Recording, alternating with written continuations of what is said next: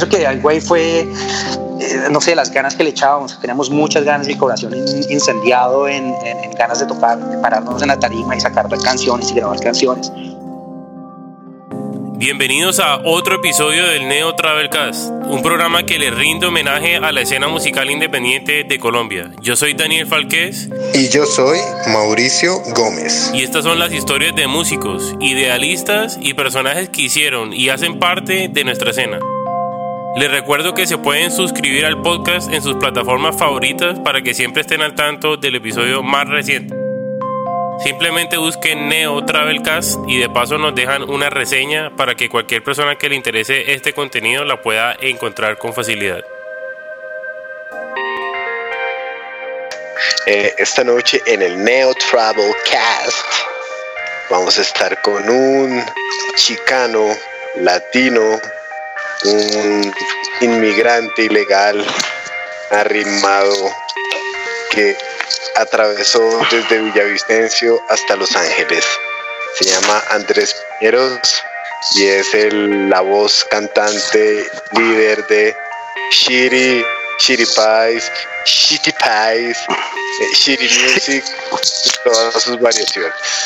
Buenas noches, Andrés, ¿cómo va todo? ¿Cómo estás, Mauricio, Jeku y Daniel, cómo están? Muy bien, muy bien disfrutando de esta velada tan, tan especial.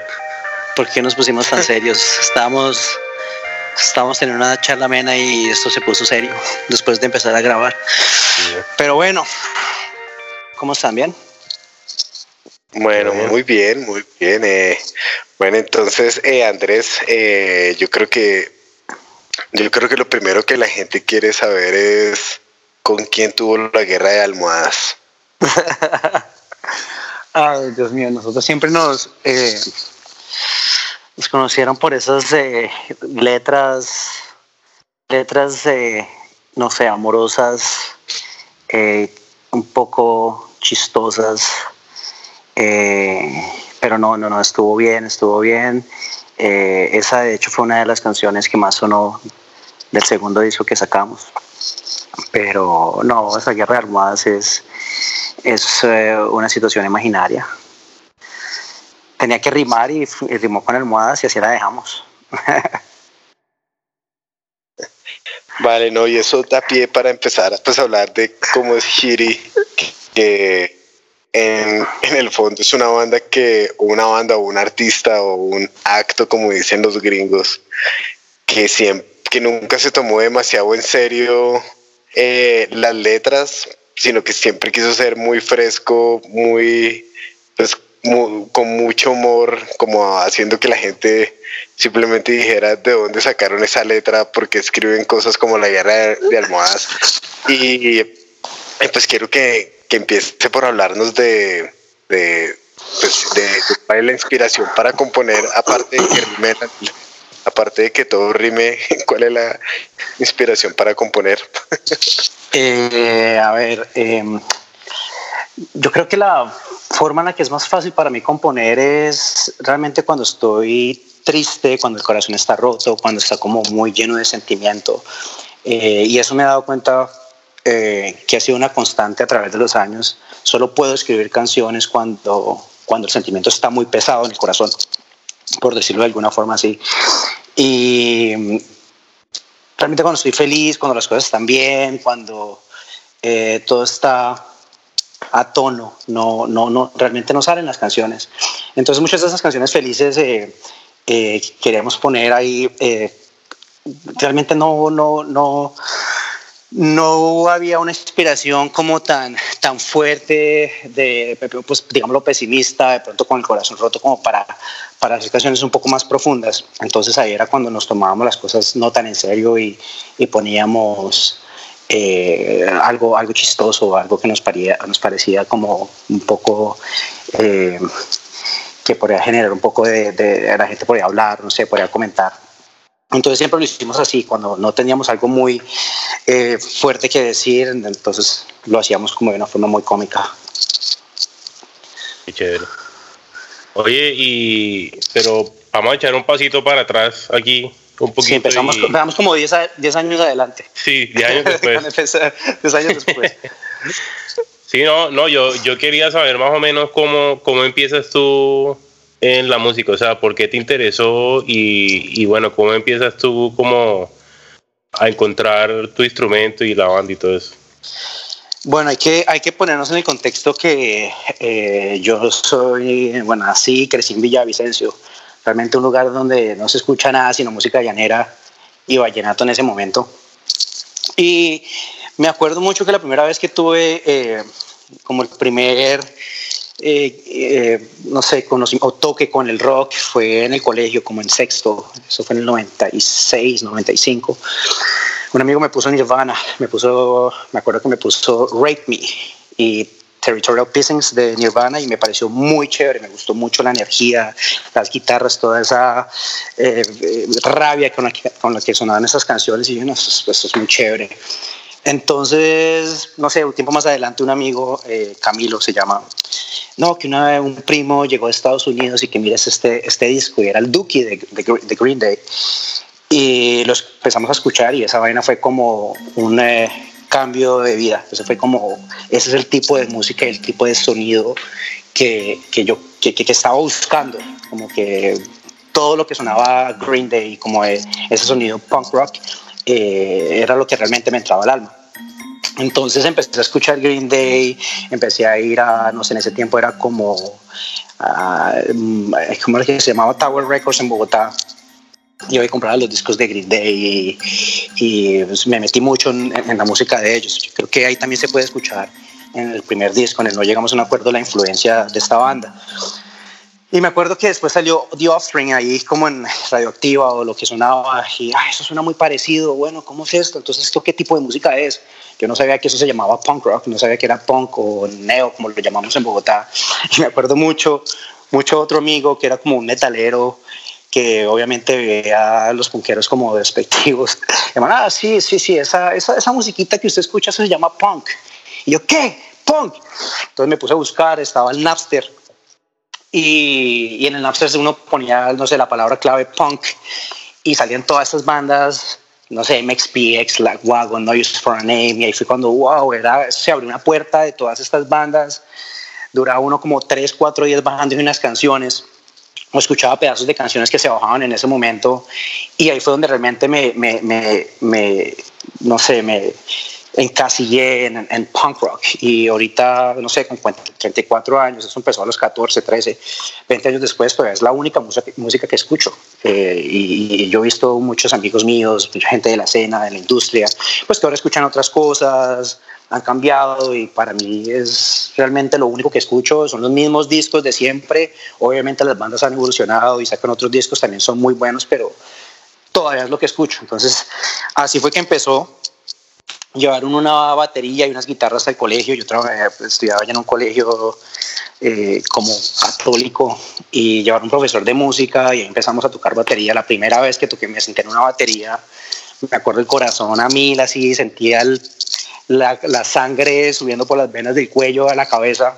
Me acuerdo mucho de esa sensación y como temblando un poco, como de tanta adrenalina y felicidad de estar frente de una batería, sentado detrás de una batería y obviamente no sabía tocar nada. Y ahí toqué y eso me pareció como, no sé, uno tenía 13 años, 14 años. Entonces son como esa etapa de cualquier ser humano en la juventud que está descubriendo cosas y como que se encuentra como lo que le enciende ese fuego en el alma. Me acuerdo que yo estaba como, no, toqué batería, eso es muy chévere, wow. Y entonces eh, creo que mi padre me regaló una batería de Navidad y ahí fue donde empezó todo. A un amigo en ese mismo momento le regalaron una guitarra y otro un bajo. Y empezamos a hacer covers de Green Day, obviamente tocando con la radiola ahí, con el, con el Discman, uh, la batería, tocando las canciones de Green Day. Me acuerdo mucho el Dookie, o sea, como la banda sonora de esa etapa de la vida. Eso fue como en el 96, 97, sí, después como en el 99 creo que salió Blink 182, el, el Enema of the State, y eso fue también otra, otra etapa muy, muy, muy fuerte con ese disco. Y entre, esas dos, eh, entre esos dos discos, obviamente, pues MXPX y No Use for a Name y Wagon y todas esas bandas de Fat Wreck que, que era lo que tocábamos y las canciones que coberíamos. Y no, armamos la banda y, y empezamos a tocar. Esa banda era Shiri, Shiri, Shiri Pies. Fue un amigo que puso el nombre de la, de, de, la banda. Nosotros nos pareció chévere, pues con, con, 14 años, cualquier cosa chévere. Y le pusimos el nombre. Yo creo que ha sido como el peor nombre que le hemos puesto a algo. Pero pues eh, así se quedó, así se quedó y así nos conocen y así van a los conciertos y así nos siguen. Y ese es el nombre que es y estamos, lo, lo vestimos con con, con, ¿qué? con, mucha, con mucho orgullo y, y, obviamente hay una, una historia ahí de banda y de música que se ha hecho y pues eso despegó. Así básicamente fue como se empezó, escuchando Green Day y explorando y, y tocando batería sin saber. Vale, eh, muy bien. Ahora voy a hablar un poquito más de, de, de Shiri y es, eh, y es y quiero hablar de, de que ustedes por, por, mucho tiempo sufrieron para tener un guitarrista, ¿no? Aquí tenían uno. De hecho, me acuerdo, me, me acuerdo hoy en día con, con, un poco de risa, pero eh, concierto de lanzamiento y no tenían guitarrista, era como lanzamiento del CD de no llegamos a un acuerdo. Cuéntenos por qué cuando todas las bandas sufren por bajistas y bateristas, ustedes eran la única que sufría por guitarrista. Eso es muy chistoso. Eh, pues eh, era mi mejor amigo en ese tiempo, Mauricio, Álvaro Mauricio. Eh, con él fue que empezamos la banda, con él fue que aprendimos a tocar eh, guitarra y empezamos a montar las canciones y a sacar canciones. Y el man, no sé, el man como que no compraba guitarra, los papás no le compraban guitarra, que compré guitarra y eso era desde el comienzo. Nosotros me acuerdo empezábamos a ensayar a las 7 de la mañana o, o, nos poníamos la cita a ensayar a las 7 de la mañana, pero realmente era, era en un carro re viejo que un amigo tenía cuando teníamos obviamente 14 años y era por todo Villavicencio a despertar a, nuestros, a los amigos que habían para que nos prestaran una guitarra. Eh, Ay, una guitarra, que es que vamos a ensayar una guitarra. Sí, sí, pero el amplificador lo presté. Entonces era por otra hora buscando por toda la ciudad un amplificador. Y así siempre fue, fue como todo muy, muy, muy chistoso la historia de, de, las guitarras en Shiri, porque siempre fue ahí como un problema como de, de, de, seriedad y de profesionalismo ahí que no quería, el, el, guitarro no quería comprar guitarra, bueno, entonces siempre era una guitarra prestada. Um, me acuerdo mucho, Mauricio, que tuvimos un, un, concierto en Bucaramanga y usted fue el que tocó la batería, la, la, la guitarra para nosotros. Se tuvo que aprender las canciones como media hora, no se acuerda, en el Expo Camello. Obvio que me acuerdo. Dios mío. Como, oiga, van a venir a tocar a Bucaramanga, sí, pero vamos sin guitarrista. Que la zapate, porfa. Wow, wow, era, sí, era muy, me acuerdo que Mauricio tenía una guitarra, una guitarra, una, un palo ahí lleno de calcomanías y ese era el que, con, con, ese fue que empezamos a tocar con esa guitarra. La guitarra de nosotros no tenía guitarra. Es muy chistoso.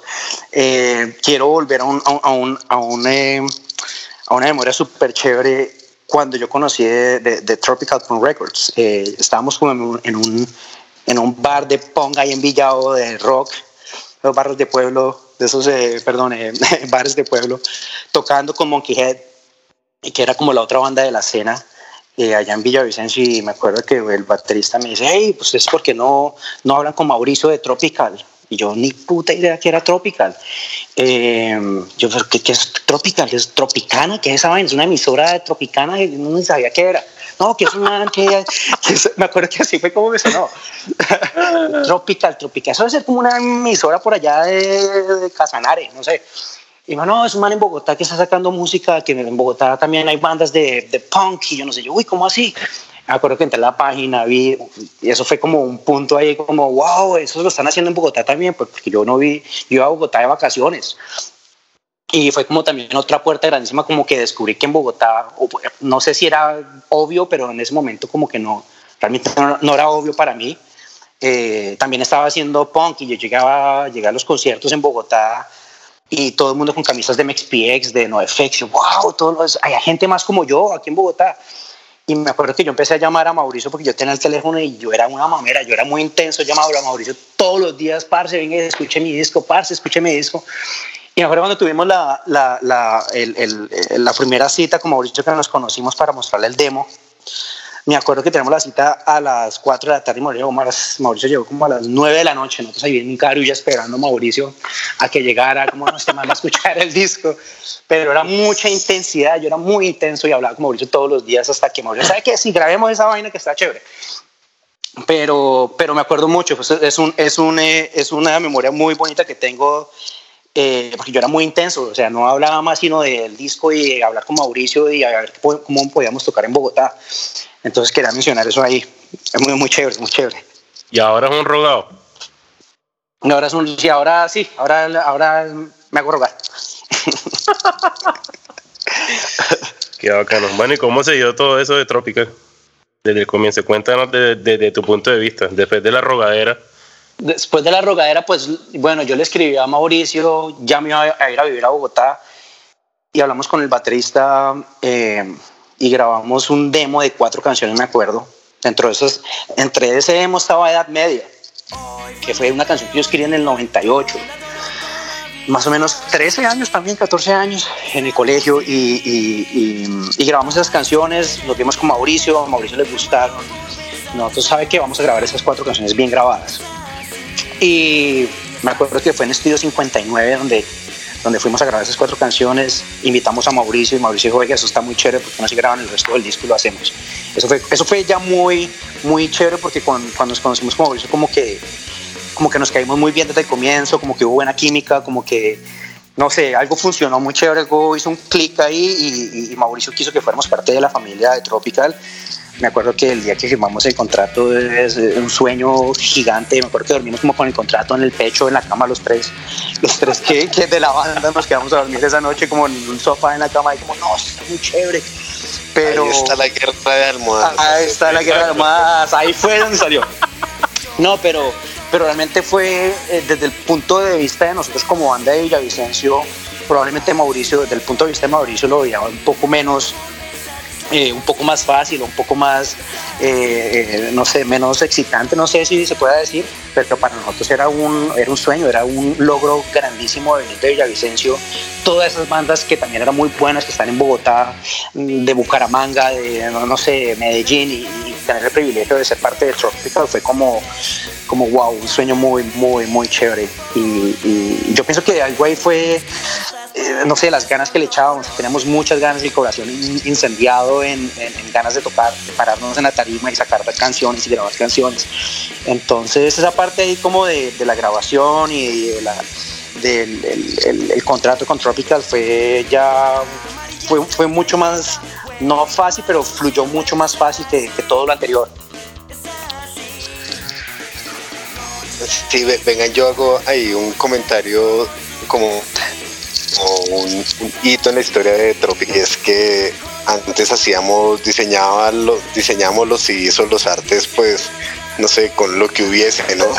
Y, con Shiri, eh, con, la intensidad de piñeros, que yo quiero tener fotos profesionales, yo me quiero ver como, como hecho como, como, como celos de pinball, de Mex eh, fotógrafo y y desde y desde Shiri fue que empezamos a buscar pues, pues no o sea también como la, intensidad de Andrés ayudó a que a que diéramos un paso un salto de calidad en el tema de, del diseño y pues el diseño de Shiri. Contratamos una fotógrafa que fue la que hizo todas las tomas y pues puntualmente por ejemplo la portada del álbum de Shiri es divina me parece una foto muy bonita y, y, y todas las fotos de la banda muy profesionales Sí, sí, sí, sí, sí, estoy de acuerdo. Sí, hubo, un cambio de lo que se hacía antes al disco cuando sacamos. Además, todas las piezas de marketing que sacó Mauricio, muy, muy bien hechas. Eso era algo muy bien hecho para el tiempo en el que estaba Mauricio haciendo las cosas.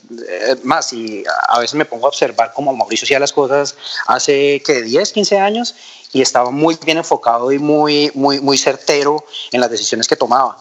Y no, no, no, súper, súper orgulloso de todo eso. Y ese fue mi primer proyecto oficial con Tropical, para decirlo así. El, el no llegamos a un acuerdo, que nos vimos en el estudio, ¿sí te acuerdas? Sí, sí me acuerdo, me acuerdo mucho que estábamos revisando las grabaciones. Mm. Pues eso fue, un, eso fue un, eh, un, proceso muy chévere, muy chévere porque nosotros veníamos de no grabar, o sea, grabar en un, en una, en un cuarto con el micrófono del computador en el media player. Ahí, así fue que grabamos el demo. Ahí era un estudio de grabación pues profesional, entre comillas.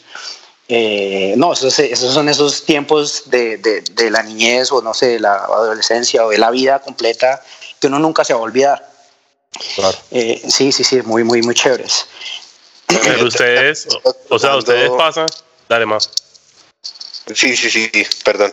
Me estoy acordando también de dos hitos que, que a los que a los que llegó Tropical con Shiri es primero pagar por una masterización, que me acuerdo que las hacíamos en no sé, en Miami, ¿te acuerdas, Dani? Sí, y la otra que fue códigos de barras, que dijimos, pongámosle ahora códigos de barras.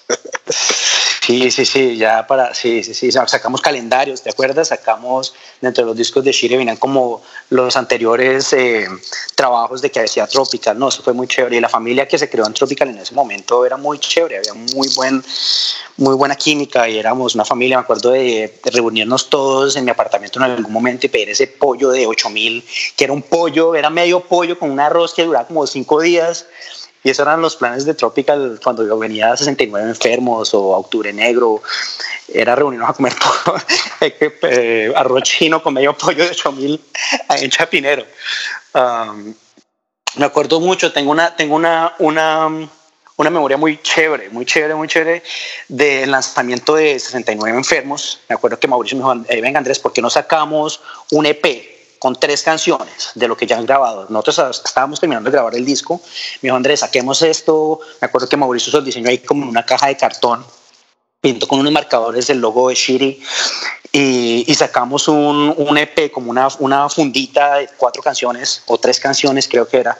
Y estaba ahí Edad Media y acuerdo que íbamos con Mauricio a todos los conciertos, incluyendo los 69 fuimos a, a, vender eso como por 3 mil pesos. Como no, que la, una, nueva banda de, de, Tropical, que nos llamamos Shiri, que yo no sé qué, todo el mundo como, ah, sí, bueno, comprémoslo. Y me acuerdo que a los, al mes o a las semanas siguientes hubo otro concierto y, ah, no, íbamos a tocar nosotros, que, ah, no, íbamos a tocar para el concierto de enfermos, y eso lo hicimos antes de, del concierto de los enfermos, eh, la promoción. Y yo estaba asustadísimo, como nosotros de Villavicencio, nadie nos conoce. Y me acuerdo mucho de, de, de, eh, no sé, las semanas anteriores regalar o, vender los discos a 30 mil, a 3 mil pesos. Y el día del concierto, regalar, regalar, Los regalábamos, los regalábamos o los vendimos a 2.500. Empezamos como a 5.000 y terminamos regalándolo. No, y me acuerdo que ese, ¿eso era regalado? Sí, claro.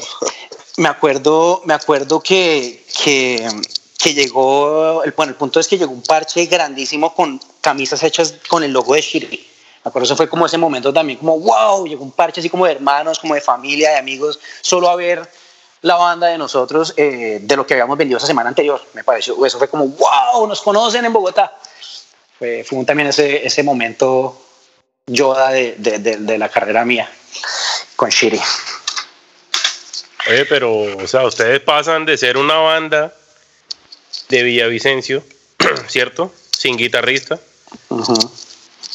a, tener prácticamente que una producción eh, alta, para decirlo así. Si me entienden, masterización en Estados Unidos, códigos de barras, diseño profesional. Y se radican en Bogotá. O sea, es un cambio eh, total. Sí, sí, sí, sí, O sea, ¿cómo fue eso? o sea, ¿cómo era el sentimiento mal educado? Mal educados son. Nosotros no sabemos ni hablar, veníamos de Guillao. Entonces, eh, eh, no, mentiras, pero no, fue, sí, fue un choque grandísimo porque en un par de meses y un par de semanas de, de tocar, no sé, en bares pequeños o tratar de entrar en la escena, en un par de semanas, meses, no sé, empezamos a tener mucho reconocimiento. Eh, y eso fue muy chévere, eso fue, no sé, una de mis mejores, eh, no sé, experiencias de mi vida al momento. Y, todo, todo, como lo bueno y lo malo, es lo mejor que me ha pasado. Increíble. Vale, chévere. Bueno, y hablemos de, pues a propósito que pudimos por fin publicar en las plataformas toda la música de Shiri, hablemos del, del EP Il Rosas. ¿Qué es eso? yo, no sé ni qué es eso. Bueno, eh, nosotros me acuerdo que ah, sacamos el disco, no llegamos a un acuerdo. Eh, funcionó muy, muy chévere, muy bien. Y como a los seis meses, ocho meses, me acuerdo que yo le escribí a Mauricio, Mauricio, porque no, no hacemos un EP pequeño de tres canciones? Eh, he estado escribiendo esas canciones y me parecen que son buenas. Y me acuerdo que la idea era, era soltar una canción cada semana. ¿No te acuerdas, Mauricio? Que, y tú mismo hiciste un, un, un website ahí, una página muy sencilla donde se ponía el, el, el, player de las canciones y con el diseño y soltábamos una canción cada semana no sé, eso fue como probablemente como eh, eh, sacar un poco más de material después de lo bien que salió el disco y lo bien que nos fue con el disco, queríamos dar un poquito más. Una de las motivaciones detrás del, del, del, de, la, de Lil Rosas era grabar con un poquito más de, de, experiencia después de haber grabado el disco, eh, corregir como cosas de grabación, cosas de ejecución, cosas de producción, entre comillas, en ese momento. Entonces fue como un segundo aire de las canciones que venían detrás de, del No Llegamos a un Acuerdo. O sea, venían muy atadas esas tres canciones que, que soltamos ahí, que sacamos. Entonces fue como un intento de la banda interno, como de, de, de hacer las cosas 2.0, más o menos era, era, era el, el, esa, esa intención y las canciones son un poquito más fuertes. De hecho, es otro guitarrista que toca, que toca ese disco y es un guitarrista súper metalero uno puede ver hasta la distorsión, cómo suena, es un poquito más, más fuerte las canciones. Eh, obviamente las letras todavía está un poco lo cómico ahí, pero no, pienso que fue algo que se, que se, que se hizo bien para el conocimiento que teníamos en ese momento y para las, los, eh, no sé, las, las herramientas y los conocimientos que teníamos. Entonces fue como, yo diría que es como la intención 2.0 del no llegamos a un acuerdo. Sí, pero el sonido también cambió un poquito. eh, era, bueno, no el sonido, sino como que la música sonaba un poquito más como más madura. Sí, claro, claro. Sí, sí, sí, no, hicimos, eso fue, hicimos muchas correcciones. Nosotros nos sentamos, escuchamos y no llegamos a un acuerdo. Vea, esto lo haríamos mejor, grabemos así, la ejecución aquí, el sonido de las guitarras, la letra le pusimos un poquito más de atención, la forma en la que componíamos, las estructuras de las canciones. Entonces, eso fue como, eso fue un, un, un, un un, ¿qué? Una, una experiencia o, un ejercicio más bien muy chévere para conocimiento como nosotros como músicos y como llamémonos productores o como sea de nuestras propias canciones. Entonces fue fue como un paso que necesitábamos dar. Sí más a maduro, mí me... sí se ve un poco más maduro sí sí sí. Sí a, a, mí me parece que ese EP era como una introducción al segundo álbum Sí, sí, sí, sí, sí, sí, sí. Ahí ya estamos sí. preparándonos para esa locura con la que salimos en el segundo álbum. A mí me, a, a mí me encanta ese álbum, personalmente. A mí, a mí me gusta mucho el sonido, me gusta mucho la madurez que llegamos, o sea, se nota la diferencia. Este se llama Jardinería Corp, para los que no, no, no saben, porque ya fue por fuera del, del, disco, sin embargo, de, Tropical Tone Records, perdón, pero sin embargo tenemos mucho el apoyo en ese momento de Mauricio, eh, del sello en general. pero sí, obviamente se siente, se nota la evolución de alguna forma entre en, en, en, en el, obviamente en ese contexto y quisimos explorar muchísimo. O sea, fue ahí como que nos fuimos, no, vale, vale shit lo que, lo que, como salga, obviamente tiene que ser bien, pero lo que, lo que salga de que queramos componer, vamos a hacerlo y vamos a meterle hasta música llanera. Creo que hay una canción que le metimos como un, unos 3, 4 segundos ahí de, uh -huh. de música y, y, fue, un, fue una, un, un ejercicio también o una fase súper, súper exploratoria de lo que queríamos hacer como, como músicos eh, y estábamos satisfechos también con lo que se hizo. Vale, pero entonces eh, compartamos, eh, Andrés, pues cómo fue ese proceso, porque en ese momento el estudio Barbacoa, el de, el de Bucaramanga, donde grabó sí. todos los enfermos, donde grabó, eh, creo que Alto, Asalto. Alto, Alto Asalto, creo que grabó ahí también, sí, sí, sí. Y, Super Cuates en ese momento también. Exacto, un estudio que empezó a tener, pues, por, por, por como, ¿cómo se llamaba el, el ingeniero? Eh, Juan, Juan, Fer, Juan, Fernando, Juan Fernando. Eso sí, el de, creo que él tenía una banda que se llamaba Mocha Cabezas, algo así, pero era un, es, es porque es, me, estoy seguro que sigue, es una persona muy talentosa. Ustedes, ustedes quisieron ir a, a, a, grabar allá y como que se fueron a, vi, a, a vivir a la casa de él y, sí. y, estuvieron haciendo la vida imposible por una semana. ¿Cómo fue eso? Fue como, eso fue más de una semana, fue como dos meses mentiras, como tres semanas, eso fue mucho tiempo que estuvimos allá, me acuerdo que queríamos irnos como banda, yo estaba en la guitarra, el otro bajista había entrado, el baterista ya seguía el mismo, eh, pero fue también eh, un, un, un, ¿cómo se llama? Es una, un ejercicio, llamémoslo así. No, sé, quiero, no quiero repetir tanto esa palabra, pero bueno. Eh, muy chévere, muy chévere porque nos, nos, fuimos la banda completa. Creo que estamos como en vacaciones de la universidad, ya habíamos entrado a la universidad. Nos fuimos para Bucaramanga a quedarnos en el estudio y a componer. Yo tenía, me acuerdo que ese disco tenía como, sacamos como 12, 11 canciones, 13 canciones creo. Eh, y yo había compuesto, había escrito como 25 canciones eh, solo para dejarlas mejores. Y el baterista venía con otras ideas para, obviamente, eh, ensamblarlas con las canciones que ya tenía, el bajista tenía otras ideas de bajos, y como eso fue como una, una, una sesión completa de solo creatividad, bueno o malo, pero fue como sin realmente sin límites y sin, sin, sin, sin ¿cómo se llama? Como cuadros de cómo debe sonar, como no que queremos sonar como Green Day, no queremos sonar como esta banda, no, vamos a hacer lo que, lo que salga, lo que suene bien, lo que nos suene bien, y, así se hizo. Y fue, fue muy chévere, me acuerdo bien que en Bucaramanga nos gustaba ir mucho, tocábamos como dos, tres veces en Bucaramanga. En algún momento en Bucaramanga nos querían muchísimo cuando íbamos a tocar. Entonces, eh, no sé, fue también muy, muy bonito, muy, muy bonito lo que se hizo. Además que como nunca habíamos estado tanto tiempo juntos en una casa, también la convivencia fue chévere, hay muy, muy buenas memorias ahí. En cuanto a, a composición, a composición pienso que también es un poco más oscura oscura la, la, las letras y la forma en la que se escribieron las canciones. En ese momento yo estaba pasando por una situación sentimental un poco dura, entonces ahí eso salieron canciones, pero todas. Como te decía yo, cuando estoy así vuelto, nada es cuando me salen todas las canciones. Entonces ahí también se pueden notar las, eh, las, o sea, los acordes de las canciones, las estructuras de las canciones, las letras, las intenciones, los sonidos de la guitarra son un poco más, más oscuros.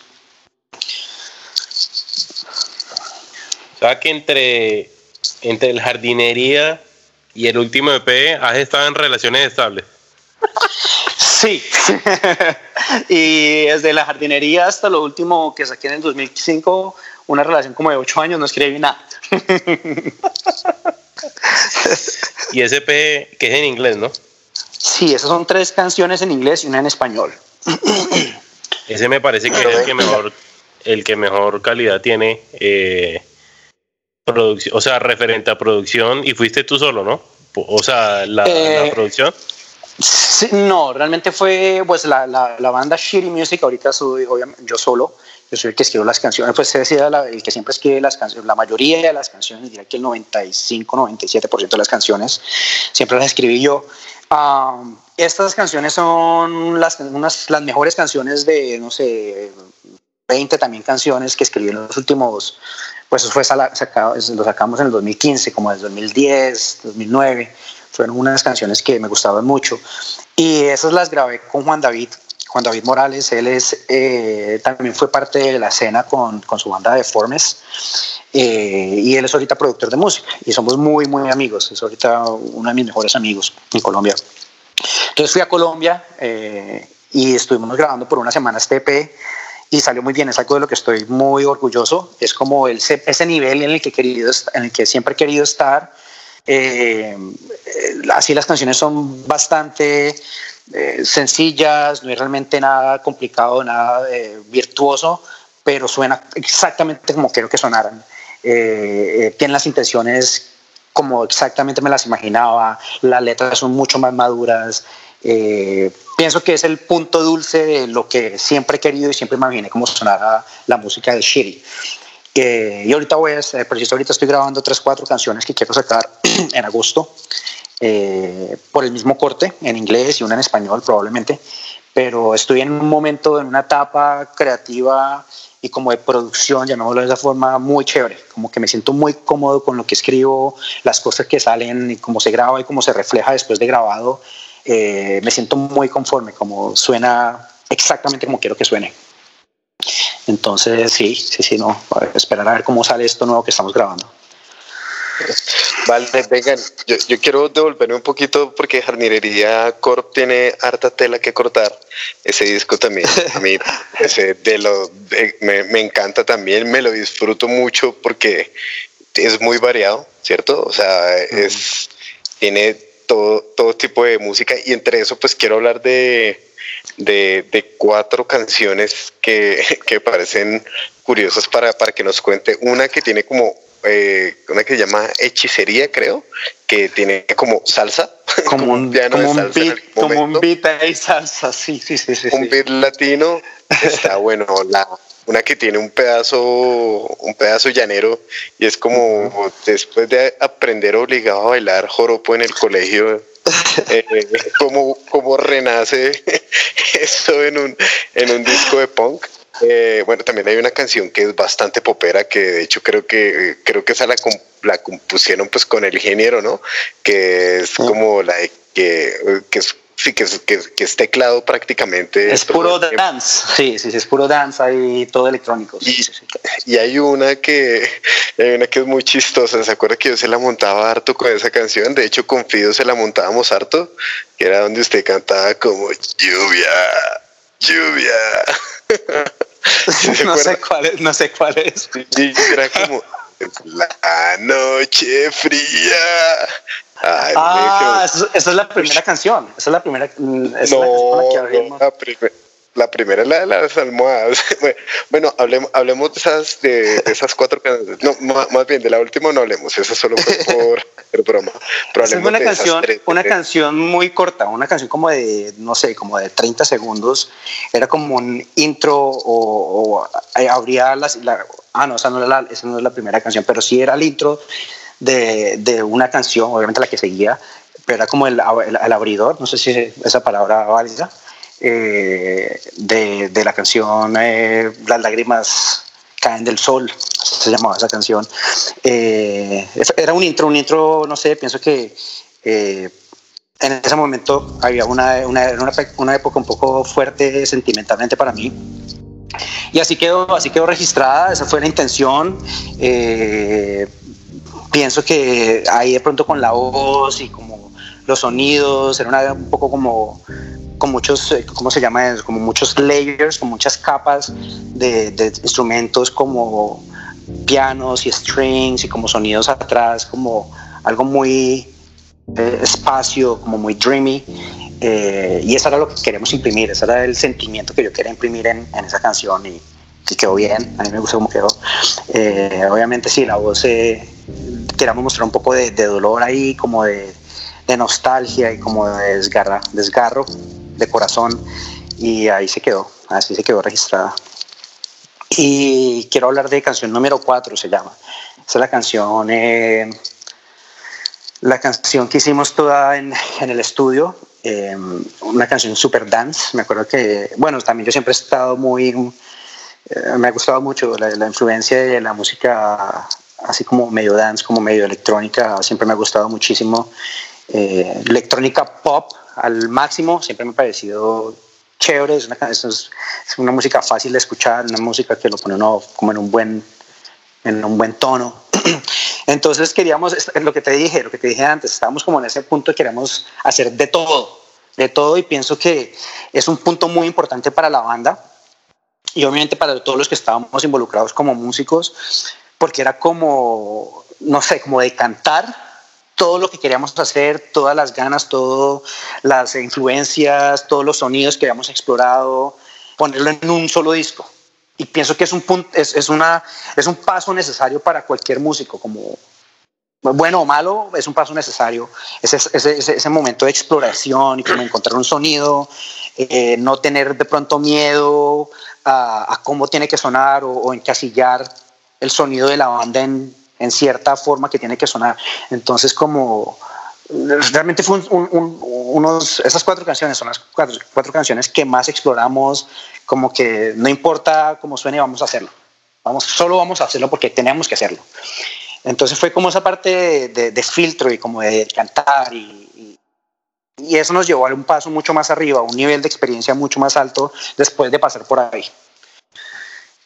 El de música llanera eh, esa idea la trajo el baterista. Él siempre le gustaba esa percusión y siempre estuvo interesado en los tresillos de la, de la, de la, de la, de la música llanera en el tiempo, que, que, es un tiempo que no es cuatro cuartos, eh, y cómo realmente lo íbamos a ensamblar ahí dentro del punk, dentro del cuatro cuartos, cómo íbamos a, cambiar los tiempos de, de, la canción, cuando la música llanera estar en, va a estar en un tiempo totalmente diferente. Entonces ese fue como el, el, el, el, el no sé, el challenge ahí para, para, esa canción y pienso que se hizo bien también.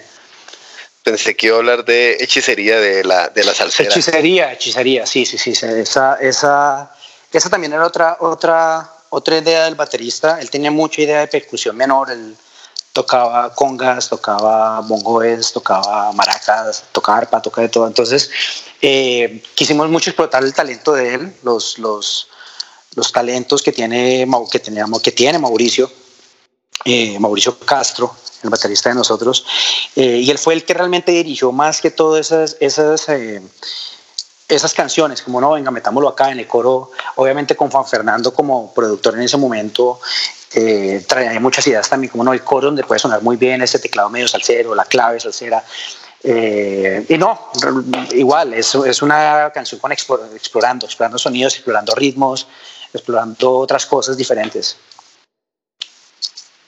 Vale.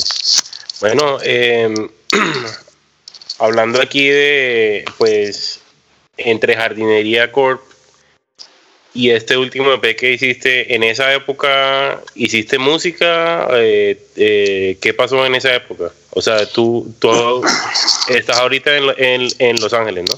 Sí, sí, sí, sí. Entonces, cuéntanos como que esa trayectoria de, de parar la música y pues la mudanza hasta acá y todo. Eh, yo me vine a vivir a Los Ángeles después de sacarle el Jardinería Corp. Hicimos un par de conciertos, se hizo lo que se tenía que hacer y, y me vine a vivir a Los Ángeles.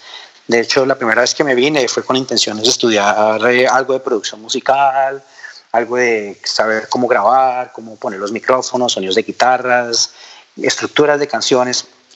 Siempre fui muy, muy, muy curioso con, con la parte de producción de una canción. Es decir, sale el demo, la canción en, con la guitarra acústica grabada y, y cómo se puede volver una canción muy bien hecha, muy sólida, donde tiene intenciones, donde hay colores, donde hay dinámicas entre diferentes versos, cómo se llega al coro, cómo se hace que la canción no sea aburrida, todo el, el, el, el ¿cómo se llama? El palabreo, el phrasing de cuando uno está cantando que sea intencional. Todas esas cosas siempre, siempre me han interesado muchísimo porque siempre quise ser como mejor en, en, en el proceso de, de producción y de imprimir una canción. Eh, muchas veces pasó también que eh, dentro del el, trayecto, dentro de, del proceso de aprender, eh, me imaginaba una canción, la grabábamos, salía y no realmente estaba lo que como, que, como me la imaginaba, como, no sé, en, mi cabeza siempre sonaba mucho mejor y como que los realmente los conocimientos en ese momento y la escena y lo, lo pequeño que éramos y la industria también, no habían esos conocimientos también para, para que la, las canciones que son demos se volvieran canciones profesionales. Entonces me vine a estudiar a, a Estados Unidos, aquí a Los Ángeles, eso. Y, y, dentro de todo ese tiempo, eso fue más o menos, eso fue en el 2008, 2009 que me vine a vivir acá, 2007. Eh, fue un proceso completo de escribir canciones, de grabar canciones eh, en el estudio de la casa, eh, obviamente cometer muchísimos errores eh, y aprender cómo es una estructura de una canción y cómo hacerla sonar bien. Y obviamente sí, estuve, estuve escribiendo canciones todo el tiempo, todo el tiempo escribo canciones y voy a la carpeta de, de Shitty, hay por lo menos unas 200 canciones ahí quietas esperando para poderse, poder salir y arreglar. Eh, obviamente no hay tiempo porque uno ya empieza a trabajar, tengo mi, trabajo, mi empresa, eh, una empresa de café colombiano aquí en, en, Estados Unidos. Entonces no me queda tiempo, estoy como 100% con eso, pero sí, la respuesta es todo el tiempo he estado escribiendo canciones, tengo un banco de canciones muy grande para, para empezar a soltar eh, a lo largo del tiempo, no sé, eso es algo que nunca se va a acabar, eso es un sentimiento que, que siempre está, no sé, siempre va a estar ahí presente pase lo que pase, hijos, con otro trabajo, la vida cambia, pero la música y el, para mí realmente el punk rock siempre va a estar, es parte de la esencia de, de, de Andrés Piñeros. Entonces, eh, sí, he estado escribiendo mucha música y, explorando. Y siempre vuelvo al sonido punk, obviamente mucho más eh, de pronto eh, maduro y de pronto suena mejor. Obviamente las, la esencia básica del punk rock siempre va a estar ahí, pero pienso que una cada vez mejor logrado. Vale, listo. Bueno, eh, vamos a aprovechar que en Instagram le pedimos a la gente que, nos, que, que le enviara preguntas y he elegido algunas para hacerle en este momento. Entonces, una, una, una pregunta que unos, alguien pregunta, ¿cómo le fue con su segundo amor? No, se acabó. um, esa fue una canción que, que, que, que generó mucha, eh, donde generó mucho que hablar. Eh, en los conciertos me preguntaban que por qué fue como realmente iniciamos esta, esta, esta, charla. No sé, realmente fue, fue algo que me pareció muy chistoso en ese momento. De hecho, yo estaba sentada en una mesa con tres, cuatro amigos de la universidad y me pareció que era chistoso y escribí la canción así. Eh, no sé, pienso que eso es parte como de la libertad a veces de, no importa que se ponga, está bien, está bien porque eso es lo que, lo que quería decir. Eh, serio o no serio, era lo que quería decir. Entonces, eh, eh no, muy, muy chistoso, muy chistoso esa canción, pero bueno. Vale, eh, bueno, creo que ya lo tocamos, pero, pero pues respondamos a la pregunta del oyente. ¿Por qué terminó tan enigmática banda? Uh, ¿Por qué terminó? Ah, no sé, pienso que eh, pues todos crecemos, pienso que hay responsabilidades, eh, las personalidades cambian también dentro de la banda, o unos, la gente, la gente cambia, la gente cambia y, las probabilidades cambian obviamente. Eh, eso fue una banda que inició de, de, teníamos 13 años entonces un chico se va para Argentina, el otro chico tiene novia, el otro se va para el Brasil, entonces los caminos realmente se empiezan a, abrir y, las cosas se acaban, al menos que, haya una industria muy fuerte que sostenga eso para vivir. Y, en Colombia realmente nunca fue lo suficientemente grande para que las bandas pudieran vivir de, esto. Entonces, eh, sí, pues eso, pienso que eso era lo natural o lo que tendría que pasar eventualmente. Vale, ¿y cuándo se reunirán a tocar en Bogotá? Pregunta otro oyente. Eh, uy, sí, ganas, ganas no faltan, la verdad. Eh, antes que vuelva a Colombia, eh, voy a contactar a, a, los chicos que hacen conciertos ahorita, a ver si podemos hacer algo. eso realmente ya no es ni algo de dinero, ni algo de negocio, simplemente es cantar el alma, con, con, música, con punk rock. Es, eso es una experiencia que no tiene costo realmente pararse en una tarima eh, con su guitarra o el bajo y cantar las canciones que uno escribió cuando tenía 13, 14, 15, 20 años. La gente las corea, todavía se las sabe. Todos estamos más viejos, pero el sentimiento está ahí. No, eso es, eso es muy chévere. Las mismas caras, un poco más arrugadas y eso, eso es genial. Para para pasar a otro tema, eh, ¿cuál, es, ¿cuál es su opinión sobre cómo darle un futuro a la escena? cómo, ¿Cómo debe evolucionar la escena punk rock eh, eh, en Colombia y en el mundo? ¿Hacia dónde debe ir? ¿Cómo, ¿Cómo deben interactuar los diferentes actores de la escena? Eso lo que hay que hacer es realmente tocar, tocar y seguir sacando música. yo puedo hablar desde, hablar desde el punto de vista de fanático de una escena y también de, de, músico de la misma escena. Es, a mí me gusta escuchar cuando bandas de punk sacan su nuevo disco. De hecho, ahorita Face to Face sacó un disco, MXPX sacó un disco. Em, y pienso que es la única forma de, poder mantener la escena viva, es sacar música. Obviamente hay que tener como un, un centro, un un punto de encuentro como, no sé, como lo que está haciendo ahorita Tropical Punk Records, que son los podcasts, y como mantener a la gente interesada y tener ese punto en común. Eh, yo estoy en Estados Unidos, tengo amigos que están, no en Europa y, siguen el, podcast. Entonces pienso que es una forma de como reunir otra vez a todas las personas interesadas y que en algún momento estuvieron, fueron parte de la escena. Eh, eso pienso que es primordial, el, punto de encuentro donde uno puede, no sé si va a ser una redundancia, pero donde puede encontrar el contenido que uno necesita es primordial y las bandas seguir tocando, así no haya, no sé, de pronto industria o suficiente dinero para pues, sostener, pero hay que seguir haciéndolo. O sea, esa es la única forma. O sea, seguir sacando material y que haya un lugar donde se pueda poner ese material para que las personas lo escuchen y, vayan a los conciertos cuando se publiquen. Entonces pienso que esos son los que necesitamos material y obviamente la difusión. Bueno, eso está bueno. Bueno, cuéntame. Sí, pienso, pienso realmente ahí como para agregar eh, lo que están haciendo eh, Mauricio y Daniel es, es, muy importante. Es como en algún momento cuando se creó el Neoforo, que era como ese punto al que todo el mundo iba y donde las nuevas canciones aparecían ahí, los conciertos estaban ahí, y era como un, lo que ataba a todo el mundo en Colombia, era el Neoforo. Eh, pienso que eso se está haciendo ahorita con, el, con, el, con la, la, reactivación digital de, de Tropical pienso que mucha gente se está volviendo a encontrar y las cosas están volviendo a, a, a, crecer y están volviendo a, no sé, a coger un poco de fuerza. Entonces, eh, quiero agradecer a ustedes por hacer eso, de verdad. Es, es una labor eh, súper importante para, para el punk rock en Colombia. Esa es la idea, que la escena no se muere y que la música se mantenga viva, ¿no? Así es, sí, sí, sí. Oye, y hablando de música, aquí pasando a otros temas ya como para para amenizar, eh, digo, para cerrar. Eh, ¿Qué has estado escuchando en este momento?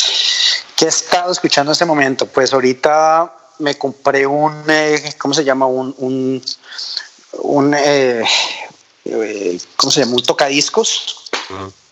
Y estoy escuchando, estoy escuchando mucho Descendants, estoy escuchando mucho All, que es la misma banda con otro cantante, obviamente.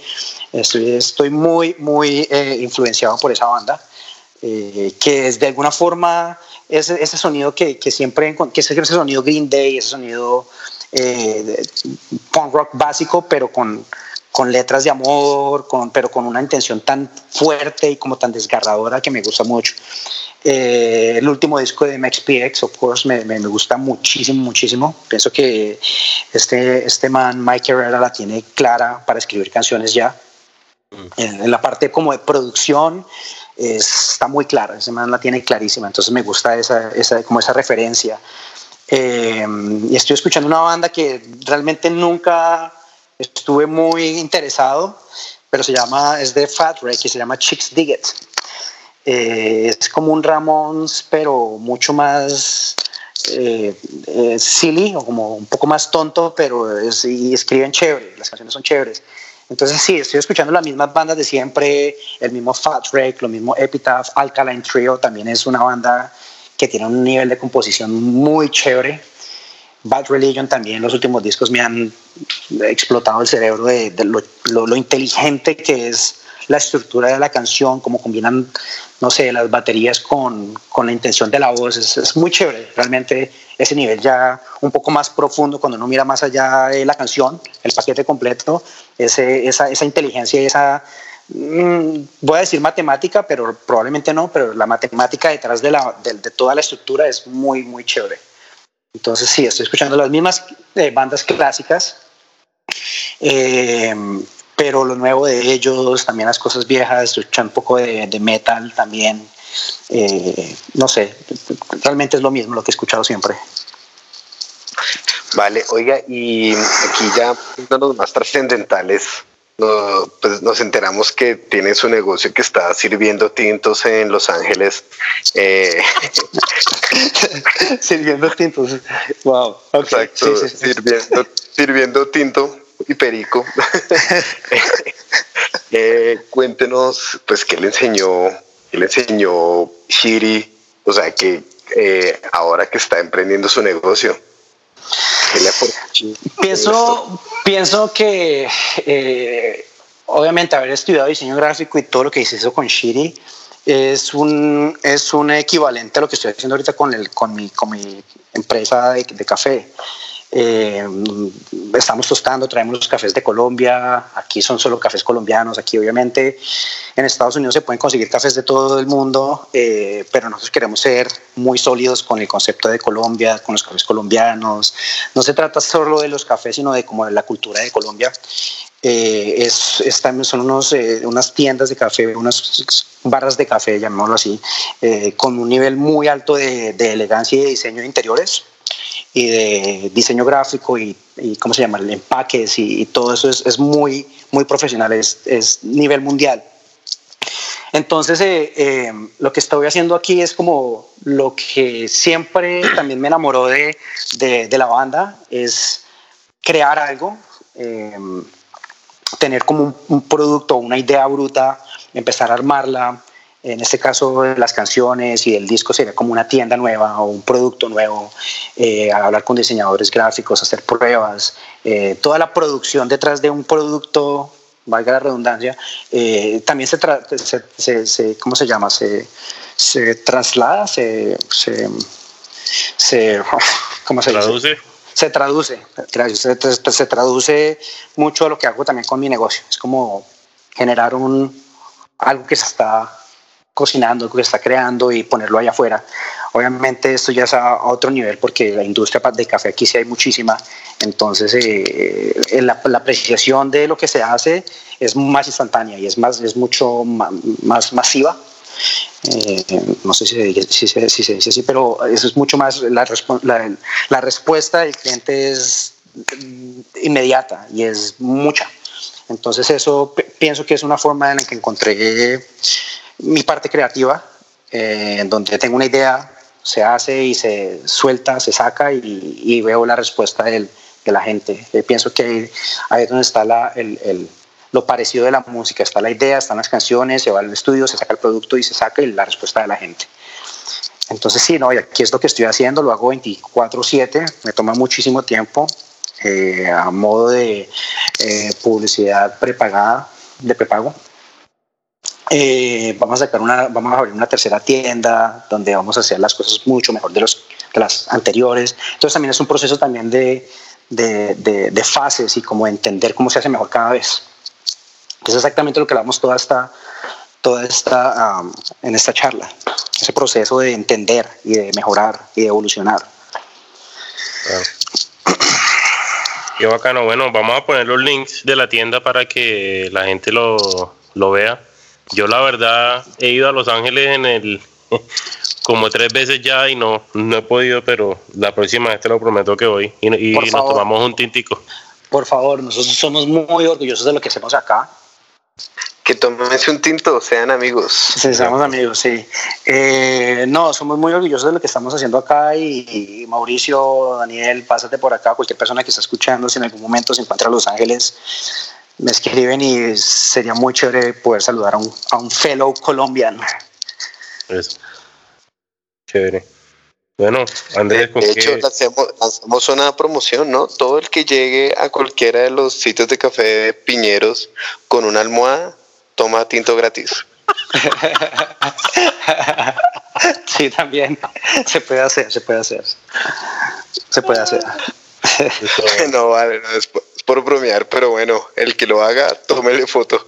Eh, eh, bueno, no, oiga, no, pues nos encanta haber tenido este espacio eh, aquí en el Neo Travelcast, haber recordado realmente memorias e historias muy, muy interesantes. Nos, nos gusta mucho que siga pues usando su talento para componer, para hacer música, para disfrutarla como pues co como lo hizo en los discos, eh, en lo que hasta ahora ha hecho con Shiri y que la historia continúe, ¿no?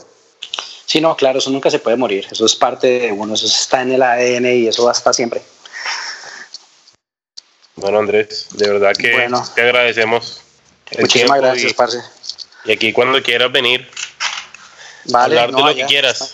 Ahí está, para el nuevo ahí lanzamiento. Está, ahí está y, y, y, gracias por la invitación. Sí, algo que se tenía que hablar, algo eh, chévere para recordar también. Eh, espero que de alguna forma para las personas que están escuchando sea inspirador y motivacional también, motivador, no sé. Eh, pero sí, la idea es crear algún sentimiento bonito en las personas que estuvieron escuchando. Entonces esperamos que haya funcionado. Eso vale, listo. Y pues a todos recuerden que toda la música de Shiri está ya disponible en plataformas, está, bueno, no toda, está, eh, no llegamos a un acuerdo, Il Rosas y el último EP falta publicar Jardinería Corp para que se ponga las pilas. Estamos en ese trabajo.